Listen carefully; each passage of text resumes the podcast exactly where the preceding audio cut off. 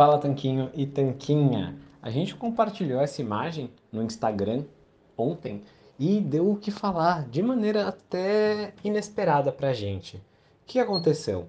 Acontece que a gente quis mostrar com essa imagem a concentração de creatina em diversos alimentos e justamente que muitas vezes o pessoal quer suplementar a creatina para ter talvez 3 a 5 gramas por dia de creatina e isso é atingido, por exemplo, com 600 gramas de carne, até 1 quilo de carne. E para muitas pessoas pode parecer que 1 quilo de carne é muito para se comer por dia. E tá tudo bem, para muitas pessoas é, para outras não tanto, né? Tem pessoas que são mais altas ou que têm mais apetite naturalmente, e tá tudo bem também. O ponto não é dizer que a gente precisa comer um quilo de carne por dia, porque isso não é necessário para você ser saudável nem mesmo para ganhar massa muscular. Mas sim lembrar que os nutrientes que a gente vê dos suplementos, né? Por exemplo, whey protein, que é uma proteína que tem no leite, ou mesmo albumina, caseína, são proteínas também. É, glutamina é um aminoácido que muita gente consome acha que vai melhorar a imunidade, mas na verdade é o aminoácido mais abundante que a gente tem e praticamente todos os alimentos que são fonte de proteína também vão ter glutamina. E creatina, nesse caso, né? Que, como a gente mostrou, está presente em alimentos também pré-treino muitas vezes é basicamente cafeína que você obtém tomando café, por exemplo. Enfim, vários dos nutrientes que as pessoas buscam em suplementos para tentar, às vezes, emagrecer ou mesmo ganhar massa magra, é importante lembrar que eles estão na comida também. Então, muitas pessoas acabam depositando as esperanças delas em consumir suplementos.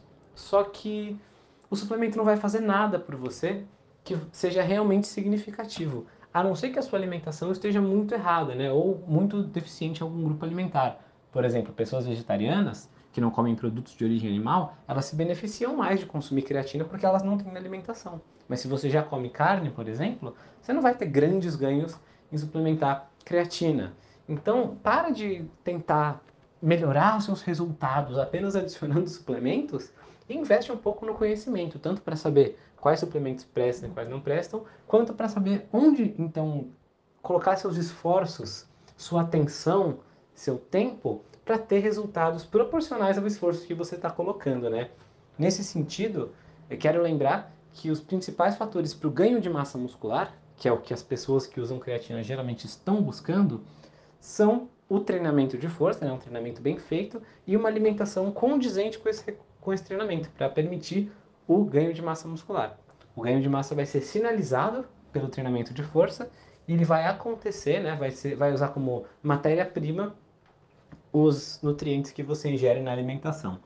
Junta tudo isso com um descanso adequado, né, dormir bem espaçar corretamente os treinos, e você tem a fórmula que permite o ganho de massa magra. Não envolve suplementos nessa fórmula, não envolve comer a cada três horas, não envolve usar carboidratos, né, consumir carboidratos.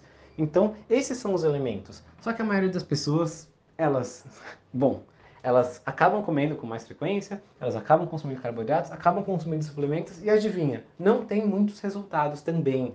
Então, por quê, né? Porque as bases que a gente mencionou, o treino e alimentação especialmente, e um pouco de descanso adequado também, não estão no lugar.